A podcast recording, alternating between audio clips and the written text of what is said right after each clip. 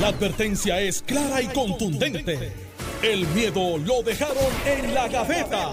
Le, le- le estás dando play al podcast de Sin, miedo, de Noti1630. a través de, de Noti1 con todo el país, con Mónica en los controles y con el, el pitcher relevista. Eh, Carmelo parece que esperaba que el anuncio José. fuera algo grande y dijo yo no voy para allá. hoy". Exacto. José Pichito Rezamora. Buenos días. Buenos días. Ayuyano. Ayuya está en la casa. ¿Todo bien. Pichi? Todo bien, gracias a Dios. Mira, te mandaron saludos. Mami está en casa. Ah, por sí. acá. Me mandó saludos. Dije que venía para acá. Un abrazo a Missy Zamora, que me Me dio clases de matemática, me parece que era. Matemática. En la, Y buena. Ay, Missy En en la Zamora. elemental. Ay, Missy o no, en la Zamora. intermedia. Intermedia, noveno. Usted La Carmen trató, Sala. usted trató, Missy Zamora. Conmigo pudo, conmigo pudo. Con otros no. Mira, este, Pichi, eh, Alejandro tiene cinco minutos más hoy para analizar, porque trajo café. Coge. Así que Exacto. está- sí, le damos todo. la diferencia. Mira, este, oye, quiero tocar ese tema que estaban los muchachos destacando en el, en el compendio, y es que eh, un informe de la Comisión eh, de la Cámara de Representantes concluyó eh, ayer que el contrato entre el gobierno y la compañía Genera para la operación de mantenimiento y eventual decomiso de la flota de generación de la Autoridad de Energía Eléctrica es nulo. ¿Qué es lo que dice eh, la comisión cameral? Pues básicamente que este contrato, de, eh, déjame buscarlo aquí para, ok, dice, según el documento, el informe, el acuerdo con Genera es contrario al artículo 1.8 de la ley 17 del 2019 de la ley de política pública de energía que establece que ninguna compañía de servicio eléctrico incluyendo sus subsidiarias o afiliadas, puede controlar más del 50% de la capacidad de los activos de generación, excepto la autoridad. O sea que es la autoridad la única que puede tener control Más del del 50% o más. Y que al entregarle prácticamente a Genera PR el control total de la autoridad, pues ese contrato es nulo. un análisis legal es importante porque hay una habría una prohibición, ¿verdad?, de aplicarse esa disposición de, de la ley, habría una, eh, prohibición jurídica a la firma del contrato, ¿verdad? Eh, y los contratos son válidos, esta es la regla, ¿verdad?, la premisa general para que se sepa. Primer Habría día, Cambiar la ley. prim- habría que cambiar la ley. Y es la día, ley orgánica de la autoridad. la ley, eh, si- si- siendo este caso la ley orgánica de la autoridad. Ellos dicen que esto trascendió en, una- en un testimonio del licenciado Fernando Gil Enseñas, que es presidente de la Junta, eh, y dice, de, de acuerdo con el testimonio de Gil Enseñat, que de hecho si eh, el licenciado nos está escuchando y puede comunicarse con nosotros para que nos aclare ese punto, es claro que el control de más del 50% de la generación está bajo el control de general. Los contratos, esto es primer día de la clase de Derecho de Contratos en la Facultad de Derecho, no pueden ir contra la ley, la moral o el orden Orden público. ¿verdad? Eso es el, el- el primer día. No, no, no hay que haberse graduado y tener maestría y doctorado. Ahora bien, ¿qué es lo único, verdad? Yo no, no, no conozco el tema, no he estudiado el tema, ¿verdad? ¿Qué es lo, lo único que pudiera alegar eh, o se me ocurre que pudiera alegar eh, en contrario? Que una ley posterior vaya contra eso. ¿Ves? Eh, ¿Por qué? Es lo que le llamamos los abogados las reglas de hermenéutica jurídica, que es decir, cómo uno se maneja, cómo uno interpreta, ¿verdad? Pues una ley posterior que cuyo texto es contrario a una ley anterior se va a interpretar a favor de la ley posterior, ¿verdad? De la ley más reciente, ¿verdad? Eso es una regla de hermenéutica. Claro, los tribunales eh, de- deben utilizar las reglas de hermenéutica, pero no están obligados por ellas. ¿Por qué? Porque una ley específica va superior, va, ¿verdad? Tiene, eh, eh, ¿verdad? Primacía sobre una ley general. Esa es otra regla de hermenéutica. ¿Verdad? O sea que quizás hay una ley general posterior, pero no esa ley general posterior no puede primar sobre una ley específica, aunque sea más vieja, ¿ves? Y entonces aquí estamos hablando de una ley específica, ¿ves? Entonces, de nuevo, es una controversia jurídica, a los que nos gusta el derecho, es una controversia jurídica rica, eh, chula, ¿verdad? Eh, para, para, para analizarla. Y esto me recuerda, le paso el batón a, a Pichi con, con la siguiente eh, anécdota histórica. Eh, eh, Carlos en paz descanse, era legislador por el PCP, eh, impugna eh, que una, una emisión de bonos del gobierno del Estado Libre Asociado se hace luego de las 12 de la noche del último día de sesión. Los presidentes de los cuerpos, que eran Juan Cancel y Ernesto Ramos Jordán, eh, eh, le dicen al gobernador Hernández Colón, no es correcto, fue antes de las 12. Y Hernández Colón cita una, una, una extraordinaria para que se apruebe nuevamente. Y los presidentes de los cuerpos dicen, pero si te dijimos que fue antes de las 12. Y Hernández Colón dice, sí, pero impugnada, ¿quién va a participar de la emisión? Vamos a aprobarla de nuevo y se acabó. O sea que yo creo que el trámite es el que dice Alex, que enmienden la ley y ya. Bueno, lo que pasa, y te digo, o sea, esto parte de la premisa de la ley eh, de política pública energética que firmamos en el 2019, que hicimos ley en el 2019. Y recuerdo claramente cuando estaba discutiendo la ley, la premisa era si vamos, si fuéramos a vender, si fuéramos a vender los activos de la generación, las plantas, una a una, ¿qué queremos hacer? ¿Se las queremos dar a una persona, o sea, Puerto Rico quiere hacer? ¿Se las quiere dar a una sola persona? ¿O las queremos dividir en pedazos para que no, para que no haya un monopolio? Y en ese momento hablábamos de la venta. Lo que pasa es, y yo entiendo los compañeros lo que quisieron hacer, ¿verdad? Con ese titular. Pero lo que pasa es que Genera no tiene activos, porque Genera no compró la autoridad, Genera no compró la generación o las unidades de generación de la autoridad, Genera administra. Y la Autoridad Eléctrica mantiene, obviamente, el estatus de dueño de la generación. Ahí es que está, ¿verdad? Y como dice este Alejandro, si lo vamos a ver desde el punto de vista legal, pues esa es la teoría legal detrás de esto. O sea, Genera va a administrar, no es dueño, así que cumple con la ley en el sentido de que no tiene. porque Pero dentro de esa administración, ¿tiene control?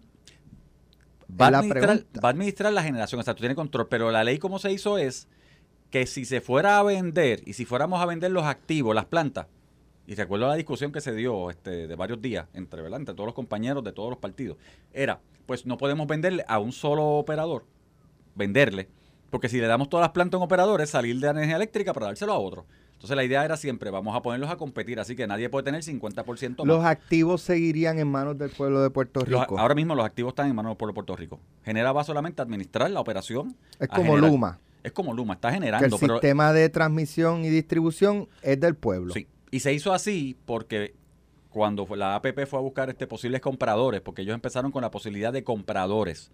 Eh, pues sí, señores, la inversión que hay que hacer en esas unidades eh, que son, ¿verdad? Viejas, pero todavía están en funcionamiento y sirven bien a Puerto Rico, pero son, ¿verdad? Son de los 60 o más. Pues requería mucha inversión. O sea, y tú tienes plantas aquí que una cosa es la planta con el generador. Pero, pero, ok, ¿qué tipo de administración? Pues, por ejemplo, donde yo- el complejo donde yo vivo, pues yo, yo presido la junta eh, de, de- de consejo de titulares y tenemos una administradora. Esa administradora hace lo que establece la junta. Ese, ¿Así va a operar o no? Bueno, o sea, a- genera va a ser lo que diga la junta de directores de la autoridad. Bueno, genera, bueno, genera, no, la Junta Directora de Autoridad seguirá siendo Junta de Directores del remanente, ¿verdad? Porque la autoridad se mantiene. O sea, un holding company, Autoridad de Energía Eléctrica se mantiene porque es el dueño de todas las propiedades de Pero ¿y qué es el distribución. remanente? Pero, ¿Qué es el remanente entonces? bueno, cuando te digo remanente es, Mi- tú mi tienes que tener un holding, una corporación holding, porque todo lo que es las plantas le pertenecen a energía eléctrica, todo lo que es la distribución le pertenece a la energía eléctrica porque le pertenece al pueblo de Puerto Rico.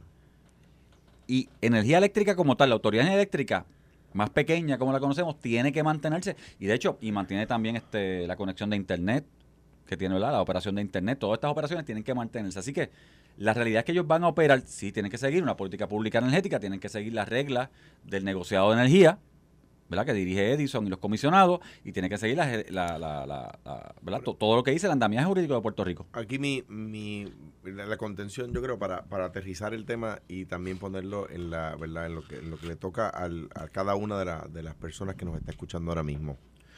Y mi llamado a, eh, verdad, a, todos los candidatos de todos los partidos eh, que, que, verdad, que atiendan el tema con, con,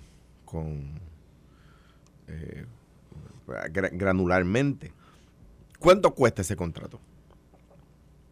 Es una pregunta introductoria. ¿Por qué?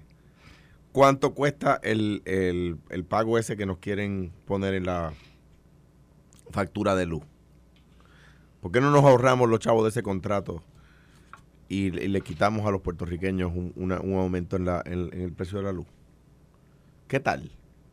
¿Qué tal si cogemos esos chavos Es que- para lo otro? Es que es que eso va a depender porque con bajo la autoridad o bajo quien sea el proceso de reestructuración el impacto va a ser el mismo. Vale, no, no, pero está bien, pero tenemos un gasto, ¿verdad? Vamos a suponer que son 20 pesos, por no decir un número grande, ¿verdad?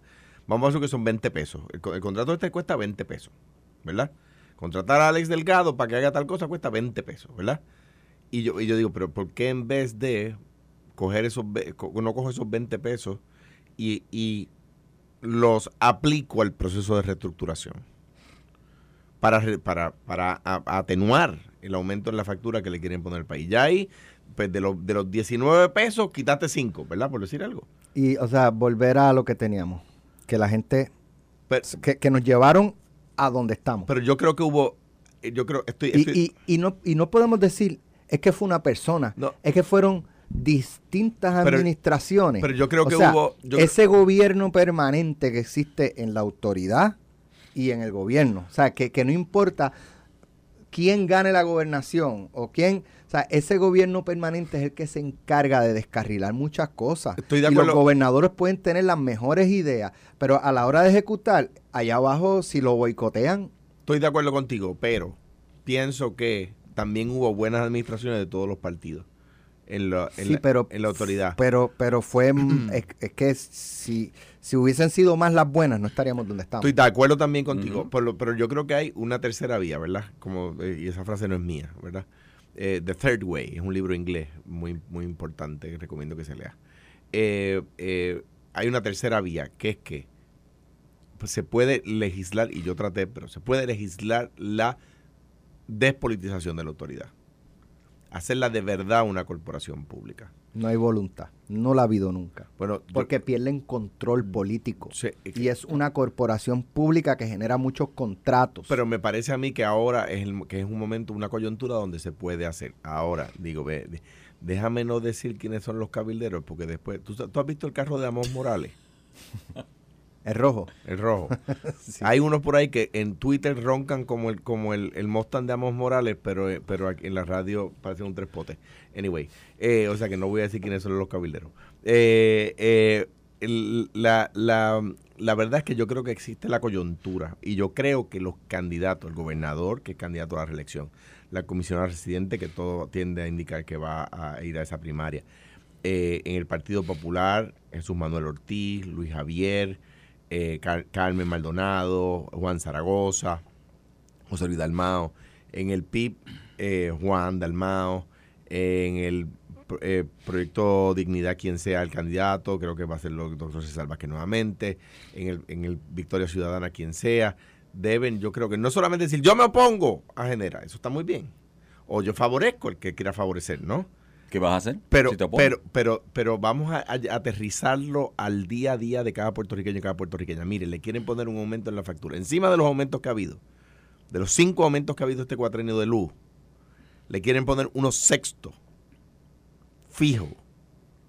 ¿Cómo se evita? Se evita de esta forma. Por ejemplo, los, de los millones que iba a contar el contrato de Genera, los vamos a aplicar ahí. Y aquí, aquí está mi proyecto de ley para despolitizar la Autoridad de Energía Eléctrica. Aquí está redactado. ¿Cómo se va a elegir la Junta de la Autoridad? ¿Cuál es, ¿Quién no va a, por- a poder formar parte de la Junta de la Autoridad? ¿Ves? Y- y entonces uno, uno puede creerlo, porque la duda que presenta Alex yo creo que es más que legítima. ¿Por qué es más que legítima? Porque tiene precedente en la experiencia. No es una duda al azar. ¿Ves? Entonces, pues, pues, pero eso los candidatos lo pueden atender. Y, y el otro problema de autoridad, vamos a estar claros, fueron decisiones del pasado que no eran erradas. Bueno, Me algunas explico. sí, algunas me sí. explico. No, pero por ejemplo, la utilización de gas en Puerto Rico bajo, y voy a empezar con Aníbal Acevedo Vilá, que yo defendí cuando llegué a la legislatura, era correcta, que era el famoso gasoducto para llevar Del gas sur. del sur para llevarlo a Guayama. Y eso era correcto. Y Luis Fortuño lo detuvo, yo lo critiqué. Después vino el gasoducto del norte, que no era una decisión errada, era una decisión correcta y se gastó dinero en eso. Y la autoridad gastó dinero en eso porque eran decisiones mirando a futuro, hace 12 años atrás, 13 años atrás, para que la autoridad tuviera un combustible más estable. Hoy hablamos de que energía solar y gas, como combustible estable. Eso es lo que hablamos hoy. Tú hablas con la gente y dices, no, el gas es más barato. Y pudimos haberlo tenido hace dos años atrás. ¿Qué pasa? Esas decisiones costaron a la autoridad. Parte de los... Hay 14 millones en deuda.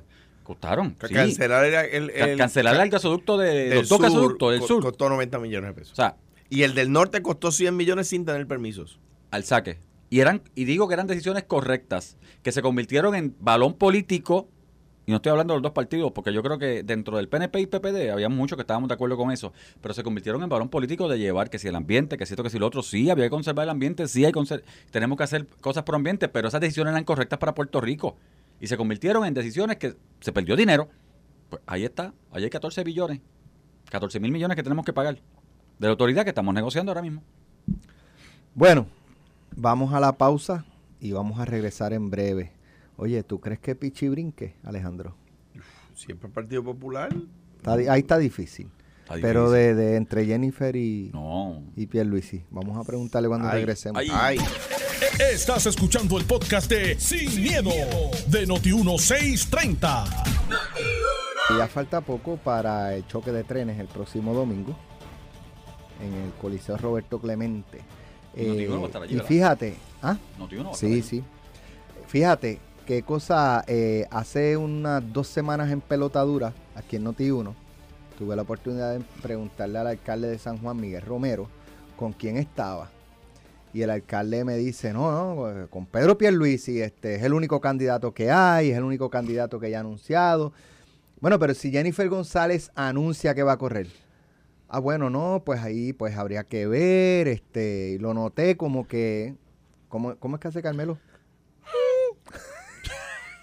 ¿qué es lo, qué es lo que No hay, qué es lo que hay el domingo, eh, Alex? Eh, el choque de, de trenes, que... ¿Ese es el tren de quién? No sé. Pichi, dime. Pero venga, la campaña del Deja tren- ver, ese, ese tren ese joven va, móntate va guiando tren. ese tren. Ah, no. Ah, no, la Fortuño la montate en la guagua. Mira, este, exacto. Pues mira, este, eh, y entonces acabo de escuchar, a, es más, deja ver si encuentro el audio aquí a, a la eh, senadora Keren Riquelme, eh, y me, me llamó la atención. Vamos a escucharla, vamos a escucharla. Mi candidato es el único candidato que hay para la gobernación, nuestro gobernador. su gobernador. Y si Jennifer se tira, el gobernador es el suyo. Bueno, es que no tenemos candidato solamente el gobernador. Eso sería especulativo. Así que en este momento nuestro partido está unido, está celebrando. Tú sabes que, Normando, que nosotros llevamos Unido. Sí, eh, bueno, eso fue lo que dijo Jennifer esta mañana. Mira, nada, yo... Pero entonces, ve- ¿viste cómo es este? eh, pero y si Jennifer, ah, no, no, no. Entonces, ¿qué pasa? Vamos a hacerle el, el loyalty test a, a Pichi. ah. Pichi, ¿con quién tú estabas la, la- ¿Con quién tú estás hoy? Con mi presidente y gobernador Pedro Pierluisi. Pero ¿y si Jennifer se tira? Con mi presidente y gobernador Pedro Pierluisi sí primaria. O sea, yo, tú- no, voy- yo tú- no voy a la primaria. Tú, ce- tú cerrarías fila detrás de Pedro Pierluisi. no tengo problema. Pero ha Sí hecho un a- trabajo, pero ha hecho un buen trabajo por Puerto Rico. Pero ¿y por qué tú dices eso y no, no, no te quedas ahí, mira, en la, en la, a- a los en la de- zona gris, a los mira, no, amigos- bueno, este... A, a los amigos del PNP, yo, lo- vamos a repetir este, este, este, Dime. Pichi, ¿con quién tú estás para gobernador? ¿En el PNP? Pedro Pierluisi. Y si hubiera primarias, ¿con quién estaría? Si hubiera primaria, con Pedro Pierluisi. Pues así se contestan las preguntas, porque usted no puede decir, bendito, y mi cariño, mi cariño siempre a Keren, a quien la pues yo aprecio, estaba la- con Pedro la aprecio y distingo, oye, sin duda, pero usted no puede ¿Y el decir, alcalde? usted no, y el usted no, usted no puede decir, y a Miguel, Ajá. usted no puede decir, estoy con Pedro porque es el único, y si hubiera primaria, bueno, lo que pasa es que hasta ahora es el único, porque, porque no puede decir Es que estás diciendo que si, si viene otro, si viene otro, pues, Pues, bueno, pues entonces, puedo, puedo, puedo otra al gobernador. Exacto, exacto. No, no, no. pues, No, pero y eso- yo he dicho, te digo, y como director ejecutivo yo he dicho, o sea, cuando analizamos las primarias o una posible primaria en el PNP, en el escenario de cinco partidos donde el PNP ganó la gobernación con un 33 punto algo por ciento, ¿verdad Alejandro? Así fue. En ese escenario las primarias no convienen. A un partido que está organizado, un partido que ha hecho el trabajo, un partido que va camino Bueno, pero eso, al 5 eso, de marzo. eso no decían cuando Fortunio iba a retar a Pedro Sí, Rosselló. siempre, pero No, que las eh, no, no, ahí es, no, las primarias son buenas. Pero fíjate que en un momento ¿Por qué cuando no lo- aplicarle a Jennifer lo mismo que le aplicaban Bueno, a Fortuño? yo lo que he dicho, o sea, y si quieren correr, que corran, pero lo que pasa es que en el escenario que estamos viviendo en Puerto Rico hoy, o sea, cada partido, o sea, estamos hablando 33.5%, 31% el Partido Popular, o 32, ¿verdad? 32. 32%. O sea, 33 a 32. Pon 33 a 33, ponlo. Este, con los partidos este, que ya no son emergentes, ¿verdad? Pero que están por ahí. Claro que las primarias dentro de los partidos hay que tener cuidado porque siempre alguien se molesta, siempre alguien se enchisma y siempre alguien cuando pierde hay que irlo a buscar para votar. Y eso es totalmente cierto, Yo pero creo- también es cierto lo que dice Alex, que ese, ese es el, el argumento del que no quiere la primaria. El que quiere la primaria dice las primarias son buenas, cada vez que primaria ganamos, etcétera. Fortale- salemos Fortalecido. fortalecidos. Mira, Pero- el Partido Popular tiene primaria. Pero es verdad, mira, en el 2008, Siempre que han tenido primarias han Sí, ganado. Los rosellistas se quedaron Hubo rosellistas, sí. en, en su casa. Rosselló Raidín, decía. Miles. Y, y había un rating y no se vio. No se vio porque esa elección obviamente tuvo unos, ¿verdad? Unas vertientes particulares. Y en la, elección de del Aníbal. 2016 hubo figuras, este, ¿verdad? Seguidores de Pedro Pierluisi que se quedaron en su casa el día de las elecciones. Y en esta para no última votar elección, con, con, con, con en esta Ricardo última elección, Rosselló. ya Edwin Mundo Lo- cuantificó gente de Wanda que no fue a votar por Pedro. Y con todo eso se ganó. Eso marginal. pasa. Eso pasa. Lo que pasa es que cuando el candidato que prevalece es una figura con mucho potencial, pues tú puedes, y, y no es abrasivo a otros sectores, pues tú puedes compensar.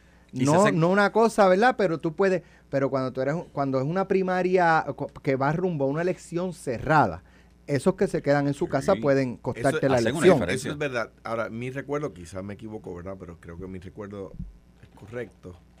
Y es que siempre que, el- que siempre esas ocasiones han sido sin tener al incumbente. En este caso, Eso es correcto. en este caso están retando al incumbente y mire, yo fui incumbente.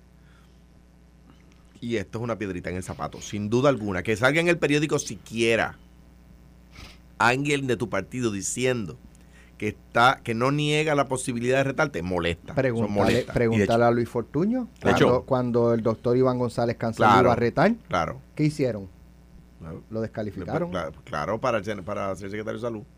Claro. Entonces estamos corriendo con una especulación de una posible primaria. Que eso No, él, era para, él iba a retar a Fortuño para Quería- gobernador. Para gobernador por eso, pero lo Sí. habían nombrado para... Él había sido Secretario de Salud, que duró secretario de salud sí. por un par de días, yo creo que días, fue. sí, es más, yo creo que fue designado. Sí. Designado. No llegó a ser este confirmado. Pero mira, un buen popular que me reservo su nombre hoy me dijo, y me explicaba hace poco, hace como dos semanas, me decía, mira, cógete el caso de Rafael, porque lo que dice Alejandro es raro, es, cla- es claro, nadie ha mencionado una primaria contra un incumbente así, porque sí, pero Rafael Hernández Colón decide no aspirar en el 92, ahí es que sale la figura de Melo Muñoz.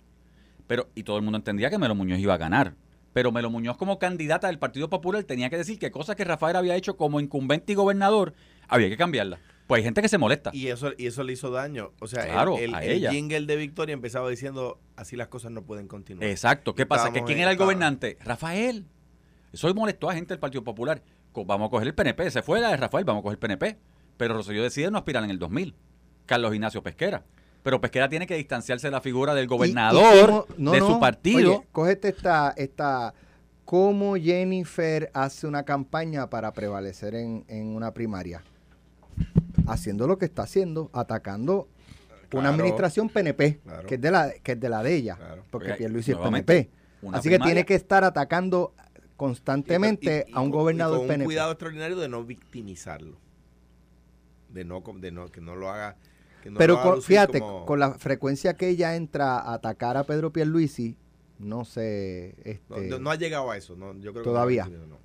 Yo te digo, o sea, han sembrado, obviamente han sembrado este la posibilidad de una primaria, el nombre de primaria en el PNP. Yo, yo miro los números, yo veo las cosas como son. Hay cinco partidos, vamos a estar claros.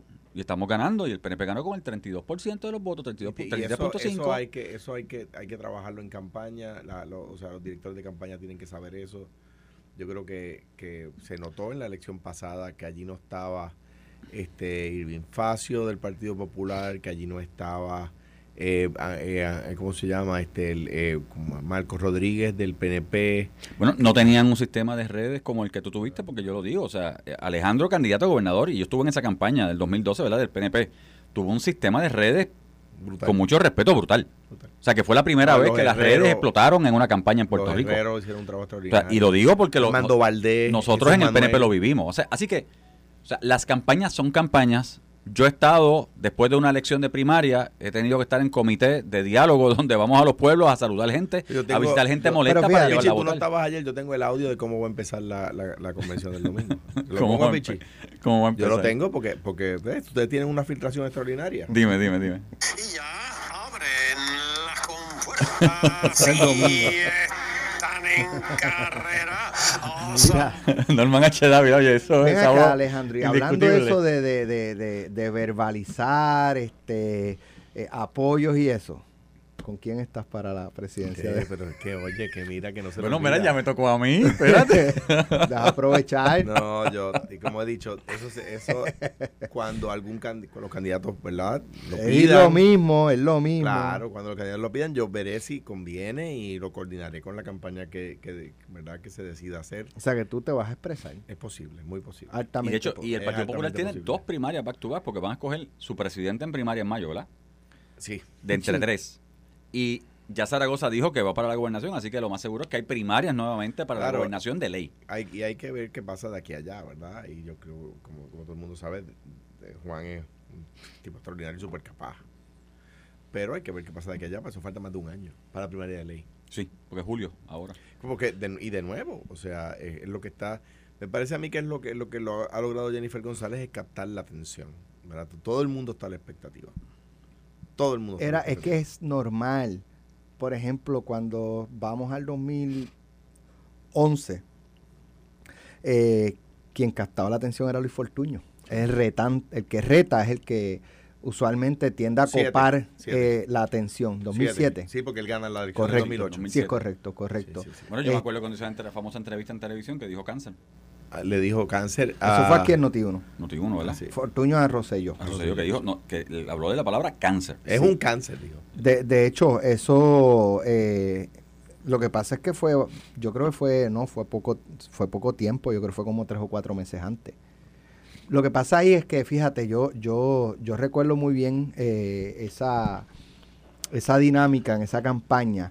Y yo pienso que el, el Rosselló senador era una figura muy distinta, fue muy, polari- muy polémico, muy controversial. Los auténticos, lo que Este, estaba viviendo en el Senado. Eh, y creo que eso empezó a caer mal Sí, dentro de un sector del PNP. absolutamente.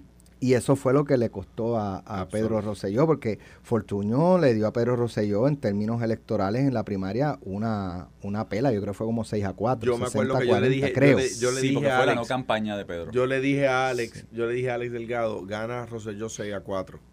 Y Alex Delgado me dijo, después de la primaria, me dijo, te, te- te- tenías razón en el número, lo único que tenía que invertir los sí, porque candidatos. Pedro decidió hacer la no campaña, ¿te acuerdas? Que era que estaba, en la, figuraba en la papeleta, pero eso era no campaña. Eso es así. Mira, este, oye, am, la situación criminal eh, está, ¿verdad? Nuevamente comenzando a, a- a preocupar. Y lo más, digo, aparte de los carjacking y todo eso, para mí, lo que más dramatiza es esta intervención de unos policías con un individuo y el tipo termina robando la patrulla. Eh, Uno se ríe, ¿verdad? Porque es, es- es- es Bueno, cómico, ¿Qué pero pasó? es una tragedia. Yo digo, yo no sé, ¿verdad? Yo, yo no sé, yo no estaba allí, pero yo decía, pero ¿y cómo dejaron la patrulla prendida? O con las llaves pegadas. Este, eh, no sé si dentro de los protocolos de la policía cuando van a intervenir, pues las patrullas se quedan encendidas. Pero, pero cuando un delincuente tiene la osadía de en, en- en el medio de la intervención, Llevarse la patrulla. llevarse la patrulla con éxito, no hay respeto. este y, y pues a eso le sumamos los carjackings que están eh, habiendo, la masacre esa en Cataño, eh, y ya en la la situación... 177, ahí en Guaynabo, en una de las estaciones de gasolina, más Ajá. casa. Dos carjacking, exacto. Dos carjacking en la misma... A las Exacto. 4 de la mañana. Exacto. Horrible. Exacto. Pero cuando quieren hacer las cosas distintas, lo, lo- no lo digo yo aquí, ¿verdad? Sino le digo a, lo- ¿verdad? a los que están en la faena, pues, pues, pues me avisan. Porque, sí, pues, de nuevo, ¿y qué van a hacer ahora? Pues vamos a suspender las, licen- la- la- ¿cómo se llama? las vacaciones de los policías. Y vamos a mandar a todos los patrullas a prender los biombos. Eso se llama baño de biombo. Vamos a dar un baño de biombo. Y vamos a establecer una vigilancia preventiva en los sectores. Que eso hay que ver. Pues las cosas que, digo, yo llevo escuchándolas desde, los 70 y 80 porque es mi edad. Yo nací en el 71. Pero estoy seguro que si yo hubiese nacido en el 61, lo hubiera estado escuchando en los 60 y 70. Vamos a aumentar, ahora vamos a graduar otra academia, que es la primera que se gradúa en no sé cuántos años. Entonces vamos a comprar chalecos nuevos. Entonces vamos a, ya, y ya, pues ya, ahí atendimos el tema. No, mire, no. Estamos haciendo lo mismo. El crimen bajó a donde, a donde se podía bajar con la, con la, con la eh, eh, mecanismos que estamos utilizando. Se bajó de 1000 a 500, de 1000 a 500 y pico. Eso es lo más bajo que va a llegar, más o menos, ¿verdad? Ojalá y baje más. Yo, yo creo en los milagros, por supuesto. Pero queremos hacer las cosas distintas, pues mire, yo como yo aprendí hace muchos años que cuando uno se está cansando de decirlo, la gente está empezando a escucharlo, lo voy a repetir. Ah, eh, los crímenes, el 80% de los asesinatos, ¿a qué se debe? Se debe al trasiego ilegal de drogas, ¿verdad? ¿Por qué? Porque es un negocio lucrativo. Quítele el lucro. ¿Cómo? Despenalícela, regúlelo. Póngalos a pagar impuestos.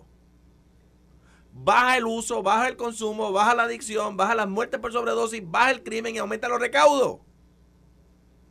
Ah, eso es un invento de Alejandro García Padilla. No. A mí me lo enseñó el juez Torruella, que en paz descanse, republicano. Pero mire, es lo que está pasando en Portugal, es lo que está pasando en los Países Bajos. Algunos estados de Estados Unidos ya lo están empezando a hacer. No solo con el cannabis, no. Les vean el caso de Oregón, lo acaba de hacer. Pues los que quieren mirar solo para los Estados Unidos, ¿verdad? Los que solo miran a los Estados Unidos. Pues mira, Estados Unidos está pasando. Ah, pero, no, es que aquí tenemos mano dura. Bendito sea Dios. No, eh, piombos prendidos. Todo el mundo. Que- que- eh, vacaciones suspendidas, piombos prendidos, chalecos nuevos. Pues ya, o sea, eh, eh, pues, pues, pues, ya, o sea, el, el- el- el país sabe que, que esa guerra peleada de esa forma se perdió. ¿Cómo se le ganó la guerra al trasiego ilegal de alcohol? Pues legalizándolo. ¿Y qué se decía? Lo mismo que se dice de las otras drogas. Lo mismo. Pero lo que pasa es que como estamos sumergidos en un mar de información inconsecuente, la gente ha dejado de leer. Lean los libros de cómo se acabó con lo mismo que pasaba en los años 20 y los años 30, lo mismo que pasa hoy en los Estados Unidos. ¿Cómo, cómo- cómo- se acabó? Y te voy a decir una frase que dijo Elliot Ness. Elliot Ness fue, digamos, el fundador, por decirlo de alguna manera, de lo que es el FBI hoy. Que se creó para combatir en las guerras de gangas por el trasiego ilegal de alcohol, porque el alcohol estaba prohibido. Cuando Elliot Ness logra meter preso al Capone, que no lo mete preso por trasiego Por ilegal de alcohol, sino por exacto, incumplimiento de, de impuestos, el Congreso estaba a punto de pasar una ley para legalizar el alcohol, acabar la prohibición. Y el tipo se había estado entrando a tiros con el Capone y su gente por, por, por 10 años y de, repente, y de repente le dicen, mira, pero se va a legalizar. ¿Y qué usted va a hacer si se legaliza? ¿Y sabe lo que dijo Elliot Ness? Darme un trago. Voy a la primera barra y me I, doy un have a drink, dijo. Pues, na- mire, ya, o sea, de nuevo, pues está bien, pues vamos a meterle mano. ¿Cómo? Pues ya, como dije, ahora viene el, el superintendente de la policía, que es un tipo extraordinario, que hace lo que puede con los recursos que tiene. O sea, será nombrado por un gobernador del PNP, pero pues a mí qué me importa, pues es un tipo extraordinario, el comisionado de la policía. Y ahora pues que pues tiene que suspender las vacaciones, comprar chalecos nuevos, Bueno, pero ve- tenemos- las patrullas, ya, Alejandro, ya, ya, mira, y mira, hay un placebo. Te pregunto, ¿tuviste el video? By the way, by the way, no man, o sea, hay que en todos los, también por donde vive Pichi, pero Mm. es muy poco probable que vuelvan a hacer un kanyaki en la misma estación esta noche. ¿sabes? No, no, claro. O Yo se sea, lo dije al nene. Tiene que tener la próxima. Ahora Mira, meten siete patrullas en la estación esta noche y la gente dice, ay, mira, están atendiendo el tema. pero no sé si viste el video de Ray Charles con, con el teniente Seno de Me tránsito. parece, me parece que hay que... o sea, hay- había gente, o sea, el, el teniente hizo lo que tenía que hacer. Detuvo Y yo felicito, y yo felicito al, 533 boletos. felicito al teniente que no Elvis, Elvis. Seno que no se lo dejó montar. No se lo dejó O sea, la montar. policía hay que respetarla. Y el, y, y- y el teniente hizo lo que tenía, Tenía que que hacer. hacer. Dar a respetar su figura como, como persona. Como policía y, Y dar a respetar el nombre de la policía de Puerto Rico. Dio 533 o boletos. sea, la titerería ya está, Pero- está bueno ya. Yo creo pero que- hay gente en las redes diciendo que lo que hizo el teniente está mal. Yo, No, yo, pues, son, son 533 otros títeres. boletos, son yo los creo, otros que, boletos. yo creo que hay que educar a la Otros gente. Mire, ante la No. policía en Puerto Rico, en cualquier lugar, usted la policía usted dice, sí señor, no señor, sí señor, estoy de acuerdo, Entrega no los estoy de acuerdo, señor, documentos. no hay problema. Ya. Ah, usted puede rebatir la multa en el tribunal. Claro, este, y- claro. obviamente, si a usted no ha cometido ninguna, si usted está estacionado en la calle No ha hecho nada, pues. y no ha hecho nada, no le pueden pedir su licencia. Pero si usted está transitando por la calle sin casco o, o con, o con eh, vehículos motorizados que no están autorizados, sin etcétera, tablilla. No, no, no, pues no se queje. O sea, si, le dan, si le dan la multa con razón. No se queje. Ah, oye, que teníamos que recibir a nuestro campeón, que felicitamos a nuestro campeón, Muy bien. que lo queremos, que estamos orgullosos de coordine, él. coordine. Pues está bien, se hace bien y se hace dentro de los Coordine maneras con la de policía. porque si no quedan retratados. Claro, y yo creo que Mira, quedan retratados. Retratado. Retratado estudio. queda. sí, quedaron bien Retratado. retratados. Esto fue, el podcast de Sin, miedo, de Noti1630. Dale play a tu podcast favorito a través de Apple Podcasts, Spotify, Google Podcasts, Stitcher y notiuno.com.